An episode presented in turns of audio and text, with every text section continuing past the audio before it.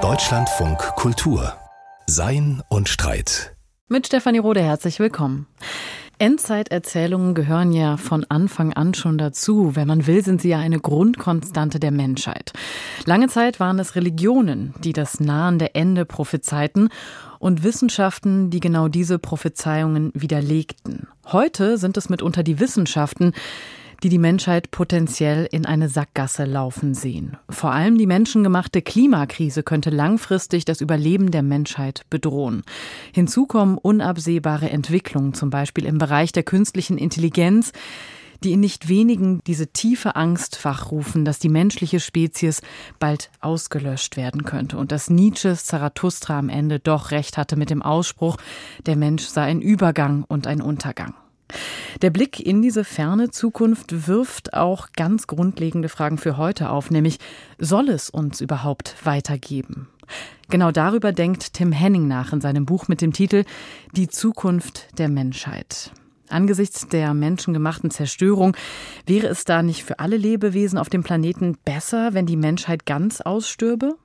Und wenn dem nicht so ist, welche Art von Leben wäre denn wünschenswert in der Zukunft? Genau darüber wollen wir diskutieren mit Tim Henning. Er ist Professor für Philosophie an der Johannes Gutenberg Universität in Mainz und jetzt zugeschaltet. Hallo, schön, dass Sie da sind. Hallo. Warum sollten wir uns überhaupt den Kopf darüber zerbrechen, wie die Zukunft der Menschheit aussieht? Man könnte ja auch einfach die Unvorhersehbarkeit der Zukunft mit dem Kölner Motto halten und sagen, it kütt wie it kütt, also es kommt wie es kommt. Ja, dieser Spruch hat natürlich etwas entwaffnend Beruhigendes, weil er suggeriert, dass man irgendwie gar nicht so viel daran drehen kann, wie die Zukunft aussieht. Ne? Er suggeriert, dass es einen bestimmten Verlauf der Dinge gibt. Und das ist das, was nun mal eintreten wird. Und wir können dann aufhören, uns darum zu sorgen, wie das genau aussehen wird. Aber das ist, glaube ich, ziemlich schnell erkennbar zu einfach. Ist ziemlich klar und der Diskussion um den Klimawandel machen das ja klar, dass wir großen Einfluss darauf haben, was kütt, um dieses Sprichwort aufzunehmen. Und dass das, was kütt, eben sehr viel besser oder sehr viel schlechter aussehen kann.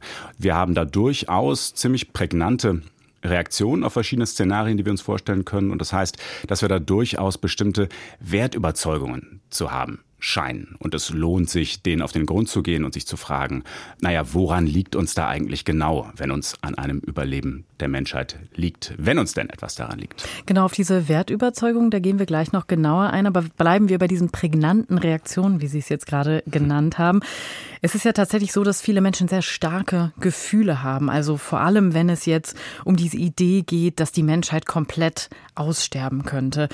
Wie erklären Sie sich diese Gefühle, diese Verbindung auch mit Menschen, die ja noch gar nicht existieren, also diesen Zusammenhalt in dieser Spezies Mensch? Das ist genau die Frage, die sich mir gestellt hat. Da haben Sie vollkommen recht. Und es liegt da tatsächlich gar nicht auf der Hand, warum wir ein Interesse an der fernen Zukunft nehmen sollten. Es ist natürlich recht einfach zu erklären, warum wir Wesen sind, die am Schicksal ihrer unmittelbaren Nachkommen ein Interesse haben. Ne? Da liegt zum Beispiel eine evolutionstheoretische Erklärung sehr nahe. Aber wie der Philosoph Hans Jonas zum Beispiel schon betont hat, ist der Einfluss, den wir auf die ferne Zukunft haben und die Möglichkeiten, die wir haben, das Schicksal von Menschen in der ferneren Zukunft zu ermöglichen, das ist historisch etwas durchaus Neues und das ist nichts, worauf uns unsere Naturgeschichte irgendwie hätte vorbereiten können. Und das heißt, die Frage, warum wir solche Reaktionen zeigen, ist tatsächlich voll und ganz berechtigt. Aber ich glaube, die Antwort liegt durchaus auch nah. Es ist gar nicht so, als hätten wir oder als könnten wir überhaupt zu Menschen in der fernen Zukunft so etwas wie eine direkte emotionale Verbindung haben. Aber was wir haben und was wir als erwachsene Menschen zumindest hin und wieder mal betätigen können, ist ein moralisches Urteilsvermögen und eine moralische Perspektive. Und die zeichnet sich eben dadurch aus, dass sie ein Stück weit unparteiisch ist. Ja, als erwachsene Menschen haben wir alle irgendwie gelernt, dass unsere eigenen Bedürfnisse und unsere eigenen Interessen, bloß weil sie unsere eigenen sind, keine besonderen Ansprüche begründen, sondern dass andere Menschen mit gleichen Ansprüchen und gleichen Interessen die gleiche Berücksichtigung verdienen. Und das bezieht sich eben nicht nur auf unsere Zeitgenossen, sondern ebenso auf das Verhältnis zwischen Generationen. Das heißt, die Perspektive, die sich da anmeldet, wenn wir solche Reaktionen zeigen, das scheint mir vermutlich, oder das wäre eine Hypothese, dass es letztlich eine moralische Perspektive ist. Wenn wir genau in diese moralische Perspektive auch mal tiefer einsteigen, Es gibt ja verschiedene Haltungen zu Szenarien. Wenn ich vielleicht mal das Extremste rausgreife, also der Untergang der Menschheit, da gibt es einige, die das vielleicht auch als Befreiung wahrnehmen. Also vor allen Dingen vor dem Hintergrund der jetzigen Situation, dass man sieht, wie der Mensch die Natur ausgebeutet hat, die Tiere gewissermaßen versklavt hat. Das kann ein Befreiungsszenario dann sein, wenn die Menschheit nicht mehr existiert. Andere sehen das vermutlich ganz anders. Das ist der absolute Horror, dass die Menschheit ausstirbt. Welche Werte beeinflussen denn, ob man ein Szenario als erschreckend wahrnimmt oder als erstrebenswert? Na, es sind vermutlich, wie Sie es andeuten, es ist eine Vielzahl von Werten. Zunächst mal muss man die Interessen der zukünftigen möglichen Menschen selber vor Augen haben und man kann da durchaus sich die Frage stellen, ob es denn so ist, dass wir Menschen, indem wir ihnen eine Existenz ermöglichen in der Zukunft, ob wir ihnen damit eigentlich einen Gefallen tun, ob wir ihnen damit ein Geschenk machen. Das ist durchaus nicht so unumstritten, wie es vielleicht klingen mag. Es gibt in der zeitgenössischen Philosophie, aber auch schon weiter zurückreichend gibt es durchaus die Sichtweise, dass die Existenz für einen Menschen eigentlich sogar eher ein Übel ist. Das heißt, schon in Bezug auf die Interessen der zukünftigen Menschen selbst ist es gar nicht so ausgemacht, dass es eigentlich das Leben, das wir ihnen ermöglichen könnten, ein Geschenk ist, sondern schon da könnte ein Problem liegen. Noch größer werden die Probleme natürlich, wenn man Werte abwägt, nämlich einerseits den Wert zukünftigen menschlichen Lebens, aber eben dann die möglichen Kosten, die diese menschliche Existenz für den Rest der Welt bedeutet. An der Stelle würde ich aber sagen, ist es wahrscheinlich in der Tat zu sehr schwarz-weiß gemalt, wenn man sagt, naja, bislang hat die Existenz der Menschheit, der Erde und der Natur einiges abverlangt. Deswegen wäre es besser, wenn es keine Menschen mehr gäbe.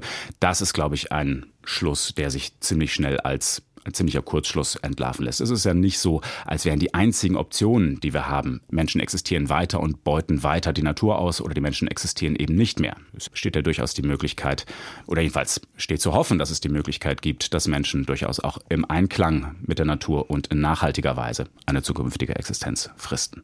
Sie zitieren in Ihrem Buch eine interessante Studie, die ich so gar nicht glauben konnte, als ich das zum ersten Mal gelesen habe. Nämlich kommt diese Studie zu dem Ergebnis, dass die die Wahrscheinlichkeit für einen heutigen Menschen im Zuge einer Auslöschung der gesamten Menschheit zu sterben insgesamt fünfmal so hoch ist wie die aktuelle Wahrscheinlichkeit für einen durchschnittlichen Amerikaner bei einem Autounfall ums Leben zu kommen.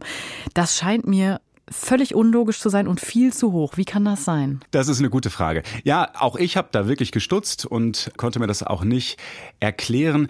Das ist in der Tat eine Studie, die Sie zitieren, aber was dort in der Studie zitiert wird, ist tatsächlich etwas, was ganz offen auch kommuniziert wird als eine Schätzung. Und solche Schätzungen in diesem Falle und auch in vielen anderen Fällen, wenn die zitiert werden, gehen die oft auf das Future of Humanity Institut der Universität Oxford zurück. Da arbeiten unter anderem Philosophen, aber auch viele andere Wissenschaftler und die versuchen sich eben daran abzuschätzen, wie groß eigentlich die jeweiligen Risiken sind, die mit verschiedenen Faktoren verbunden sind. Sie haben schon den Klimawandel erwähnt, man kann aber auch Pandemien erwähnen oder, wie Sie gesagt haben, eben die künstliche Intelligenz oder einen Asteroideneinschlag. Da gibt es ja durchaus beträchtliche Gefahren, Quellen. Und es ist natürlich in der Tat so, ähm, dass man erstmal schluckt, wenn man diese Zahl hört. Andererseits ist es vielleicht aber auch nicht ganz unerwartet, dass wir solche Gefahren nicht präsent haben und uns oftmals nicht wirklich bewusst machen, wie groß die Risiken eigentlich sind. Also, dass der Wert etwas höher ausfällt, als man erwarten würde, ist, glaube ich, nicht weiter überraschend. Nichtsdestotrotz muss man sagen, Sie haben den etwas starken Ausdruck unlogisch verwendet. Soweit würde ich nicht gehen. Man muss trotzdem sagen, und das wird aber auch von dem, zumindest von den VertreterInnen des Instituts für die Zukunft der Menschheit der Uni Oxford auch klar so kommuniziert, dass es sich wirklich um Schätzungen handelt und dass es Schätzungen sind, die wirklich oftmals keine sehr robuste Datengrundlage haben. Ne, das geht in manchen Fällen, lässt sich das existenzielle Risiko noch vergleichsweise gut abschätzen. Ne? Es ist zum Beispiel im Fall des Klimawandels liegen ja wirklich sehr viele Tatsachen zutage und da sind auch eine Menge Modellierungen vorgenommen worden und es ist eine Menge, eine Menge durchgerechnet worden, wie groß die Gefahren eigentlich sind. Das heißt, da hat man so eine vergleichsweise robuste Grundlage noch. Aber bei vielen anderen Gefahrenquellen ist die Einschätzung schon deswegen schwierig, weil die Existenz dieser Gefahrenquellen selbst noch in der Zukunft liegt. Ne? Wenn es zum Beispiel um die Gefahr durch allgemeine künstliche Intelligenz geht. Das wird da oft als ein ganz beträchtlicher Gefahrenherd eingeschätzt. Aber die ist in dieser Form noch nicht mal da. Und das heißt, man kann wahnsinnig schlecht nur wirklich genau vorhersagen, wann die kommt und wie groß dieses Risiko sein wird. Das klingt jetzt aber so, als würde ich tatsächlich auch mich von diesen Schätzungen distanzieren wollen. Ja, ein bisschen. Das würde ich allerdings nicht, denn ich würde sagen, diese ForscherInnen des Instituts, die haben durchaus recht, wenn sie sagen, natürlich gibt es da nur eine wackelige Datengrundlage und natürlich ist es schwierig, sowas einzuschätzen, aber das ist keine Entschuldigung dafür, es nicht zu versuchen. Ja, mhm. und da diese Gefahrenquellen na, durchaus potenziell Gefahrenquellen sind, würden eben diese ForscherInnen sagen, und darin würde ich Ihnen recht geben, dass wir zumindest unser Möglichstes versuchen sollten zu kalkulieren, wie groß denn diese Gefahr ist, um eben zu versuchen, drauf zu reagieren. Die schlechte Alternative wäre ja zu sagen, nu, da das so schwer einzuschätzen ist, stecken wir stattdessen den Kopf in den Sand. Das kann es natürlich auch nicht sein. Ja, aber da knüpft sich ja schon auch, also da hängt ja auch eine methodische Frage mit dran, nämlich wir operieren mit ganz vielen Unbekannten. Also gerade wenn es um technischen Fortschritt geht, Sie haben das bei der künstlichen Intelligenz gerade erwähnt, ähm, da kann es um neue Lebensformen gehen, da kann es auch dann um Wertkonzepte gehen für neue Lebensformen, die jetzt gerade undenkbar sind, die wir uns einfach nicht vorstellen können. Wie sinnvoll ist es denn dann, mit heutigen Wertüberzeugungen, Vorstellungen, diese Abwägungen für zukünftige Szenarien überhaupt zu treffen? Da muss man vermutlich zweierlei unterscheiden. Also unsere Fähigkeit, die empirischen Tatsachen, wie sie sich entwickeln werden, vorherzusagen, die sind natürlich extrem begrenzt, wie ich gerade schon deutlich gemacht habe und wie die entsprechenden Studien das auch immer selbst betonen. Ne? Das heißt, welche Lebensformen da möglich sind und wann die kommen, ist wirklich mit extrem großer Unsicherheit behaftet. Ob wir aber in Anbetracht dessen auch neue Wertvorstellungen uns zulegen sollten, wie Sie andeuten, einfach ganz andere Werte übernehmen sollten, das scheint mir sehr viel fragwürdiger zu sein. Es ist ja nicht so, als hätten wir uns unsere Überzeugung darüber, was wertvoll und was wichtig ist, irgendwie ausgesucht und natürlich unterliegen die einem historischen Wandel, aber ich glaube nicht, dass man die anpassen kann auf eine bestimmte technische Entwicklung. Wenn wir jetzt tatsächlich mal da näher reingehen und schauen, welche Zukunft hat die Menschheit, worin würde denn der Schaden bestehen, wenn es keine neuen Menschen mehr gäbe ab einem gewissen Punkt? Schon das ist ein Punkt, der sehr viel kontroverser ist, als man wahrhaben möchte. Es gibt nämlich in der zeitgenössischen Philosophie und auch schon zurückliegend Vertreter eines sogenannten Antinatalismus. Das ist die These, die besagt, dass es in der Tat besser wäre, wenn es keine Menschen mehr gäbe, dass in der Tat die Weiterexistenz der Menschheit der Schaden wäre. Und zwar ist dieses Argument sehr radikal. Es ist nicht nur die naheliegende These, dass man sagt, na, summa summarum, wenn man alle beteiligten Werte und auch den den Wert einer intakten Umwelt und, und dergleichen mit einbezieht, dass es dann besser ist, wenn die Menschen nicht weiter existieren, sondern diese Position, die ich gerade referiere, die sagt sogar, dass es um der zukünftigen Menschen selbst willen nicht zu wünschen ist, dass sie zur Existenz kommen, dass es für diese Menschen selbst ein Schaden wäre, zur Existenz zu kommen. Das ist natürlich eine Stelle, wo schon sozusagen die ganz fundamentalen Annahmen, die wir in diesen Debatten machen, in Frage gestellt werden.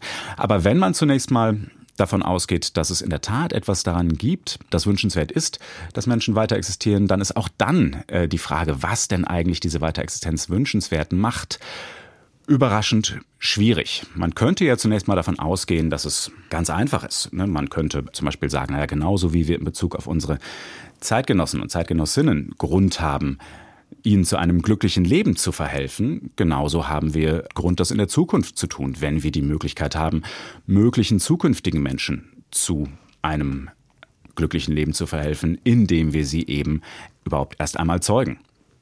Das ist eine sehr naheliegende Sichtweise, es ist aber eine, die ganz eigene Probleme mit sich bringt. Die legt zum Beispiel nahe, dass es vielleicht tatsächlich eine moralische Verbindlichkeit geben könnte, mehr glückliche Menschen zu zeugen. Wir hätten also, wie der Philosoph Jan Narfson an einer Stelle etwas witzelnd bemerkt, wir hätten einen moralischen Grund, nicht nur Menschen glücklich zu machen, sondern auch einen Grund, mehr glückliche Menschen zu machen. Das ist etwas, was selbst wieder auf schwierige Fragen führt. Was ist da die Unterscheidung? Wieso trifft man diese Unterscheidung?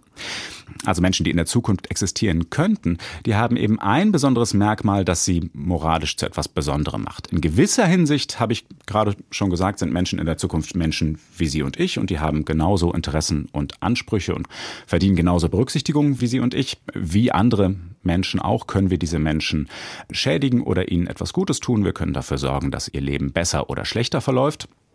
Und diese Möglichkeiten, diese Art von Einfluss zu nehmen, wachsen derzeit, wie gesagt. Aber das besondere Merkmal, das Menschen in der Zukunft haben und das sie moralisch zu einem interessanten Fall macht, ist eben der Umstand, dass es uns in Bezug auf mögliche zukünftige Menschen oftmals sogar auch möglich ist zu entscheiden, ob sie überhaupt erst zur Existenz gelangen sollen. Das ist in Bezug auf unsere Zeitgenossen natürlich nicht so. Die existieren bereits und die einzige Frage, die sich noch stellt, ist die, wie wir ihre Existenz beeinflussen. Aber ob sie überhaupt existieren sollten. Die Frage stellt sich nicht mehr. Die stellt sich nur in Bezug auf unsere Zukunft. Und genau deswegen werden da auch Fragen virulent, die wir sonst nicht zu stellen haben. Nämlich eine Frage wie die, ob wir mehr glücklichen Menschen zur Existenz verhelfen sollten und ob das vielleicht auch eine Quelle von moralischen Pflichten sein kann. Genau, das ist ja aber gleichzeitig in der Ethik auch eine sehr heikle Frage, die da berührt wird, nämlich nach welchen Kriterien kann man, also kann wer eigentlich überhaupt entscheiden, welche Art von Leben wünschbar wäre und welche dann eben nicht wünschbar wäre, oder? Das ist tatsächlich eine heikle Frage und da sind wir oftmals auch anfällig für schlimmste Formen von Bias und von Verzerrung. Also in der Debatte, in der ich mich mit diesem Buch bewege, die wird oft mit dem Titel Populationsethik belegt. Äh, da gibt es selbst Beispiele dafür. Es ist noch gar nicht allzu lange her, da ähm, halt als ein kritischer Fall zum Beispiel immer ein kritisches Beispiel immer die Frage, ob man wissentlich einem Kind mit einer schweren Behinderung zur Existenz verhelfen soll, wenn man die Möglichkeit hat, eine kurze Zeit zu warten und stattdessen ein gesundes Kind zur Welt zu bringen. Und da wurde ganz, wie ich finde, durchaus unkritisch vorausgesetzt, dass ein Leben mit einer Behinderung irgendwie mit einer verminderten Lebensqualität einhergeht. Dass das Leben für jemanden, der eine Behinderung hat, irgendwie einen geringeren Wert hat, als das Leben einer gesunden Person für diese Person hat. Und das scheint mir ein sehr erfreulicher Lernprozess zu sein, dass wir solche Beispiele heutzutage nicht mehr wählen, einfach weil wir da zu leicht Fehleinschätzungen unterliegen. Das heißt aber umgekehrt nicht, was heißt Fehleinschätzung oder sogar bestimmten Formen von Ideologie oder sogar einer bestimmten Form von Menschenfeindlichkeit unterliegen. Ne? Das heißt, alle solche Urteile darüber, welches menschliche Leben eigentlich wünschenswert sind, sind immer mit einer gewissen Vorsicht zu genießen.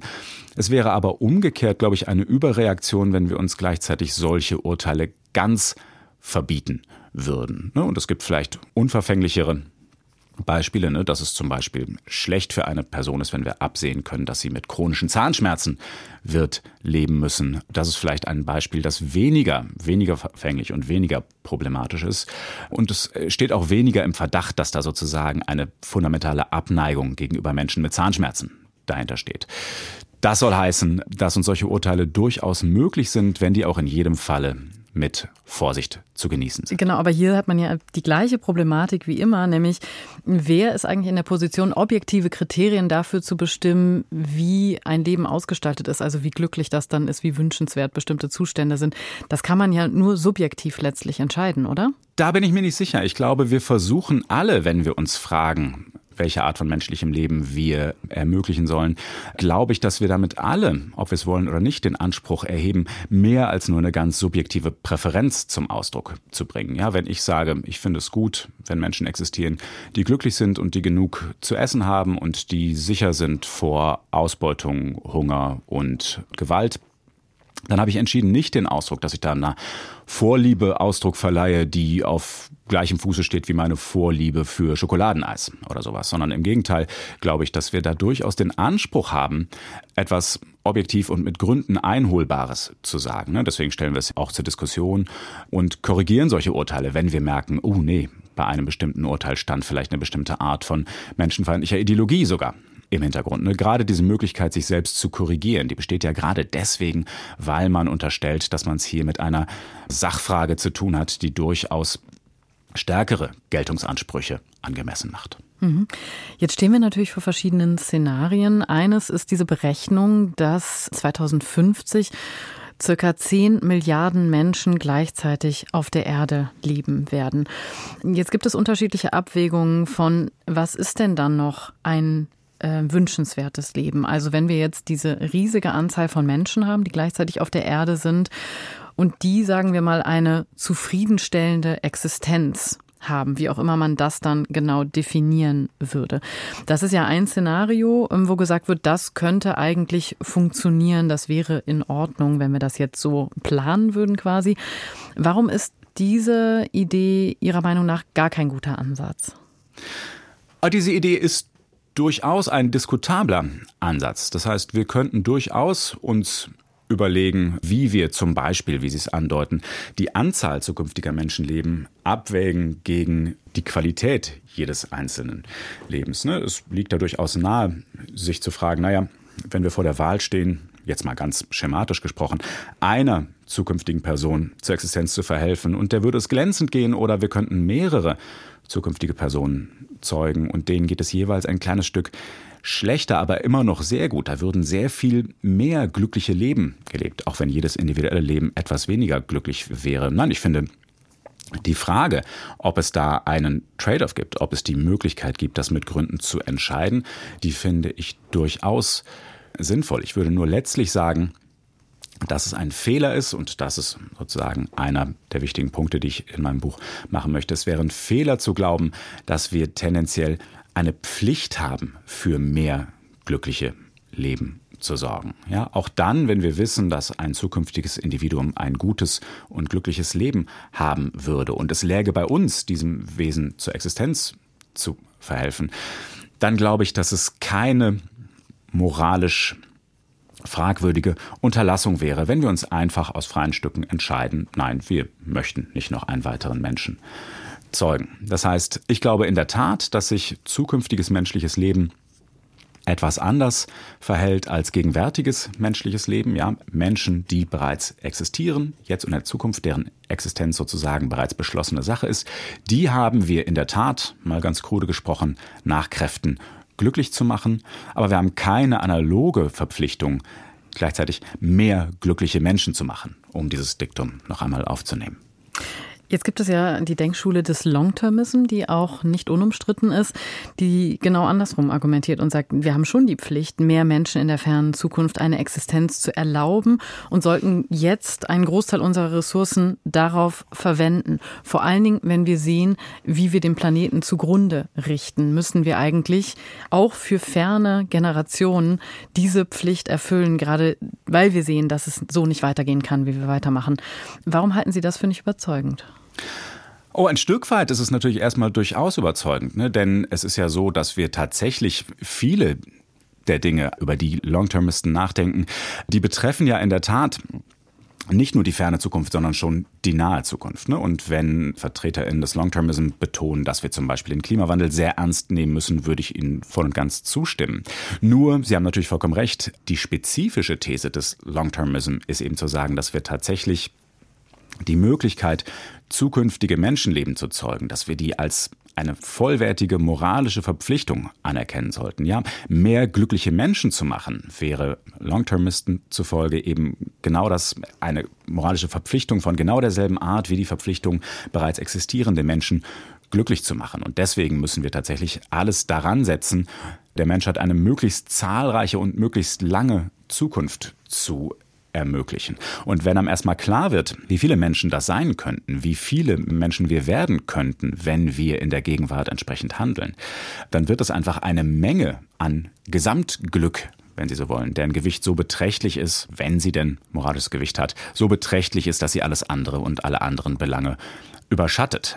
Der Fehler an dieser Sichtweise, der ist nicht leicht zu sehen, aber er ist letztlich doch signifikant und ziemlich genau lokalisierbar, glaube ich. Das ist eben tatsächlich der Gedanke, dass man glaubt, dass wir eine moralische Verpflichtung haben, Menschen, die noch nicht existieren, die aber existieren könnten, denen zur Existenz zu verhelfen, weil sie ein glückliches Leben hätten. Ich glaube, das ist deswegen ein Fehler, um es mal ganz einfach zu sagen, weil es die moralischen Prioritäten verkehrt.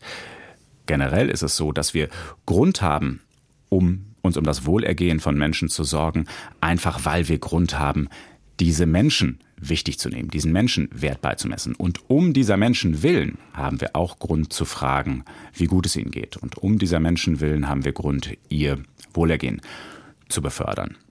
Das, was der Long-Termism uns empfiehlt, ist aber sozusagen gerade eine Umkehrung dieses Ganzen. Der Long-Termism empfiehlt, wir sollen mehr Menschen zeugen, damit diese Menschen dann in den Genuss eines glücklichen Lebens kommen können. Ne, da werden sozusagen die Menschen der Mittel zum Zweck und das Glück, das glückliche Leben, das sie leben würden, wäre sozusagen das eigentliche Endziel. Und ich glaube, das ist einfach falsch herum. Primär gelten unsere moralischen Pflichten Individuen und ihrem Status. Wir haben sie zu respektieren und zu achten und aus diesem Grund heraus auch ihnen zu einem glücklichen Leben zu verhelfen und nicht andersherum. Diese ganze Begrifflichkeit schon des glücklichen Lebens, der glücklichen Menschen, das kommt ja auch stark aus der Denkschule des Utilitarismus. Also diese Idee, dass der größtmögliche Nutzen für die meisten Menschen eben ähm, erzeugt werden soll.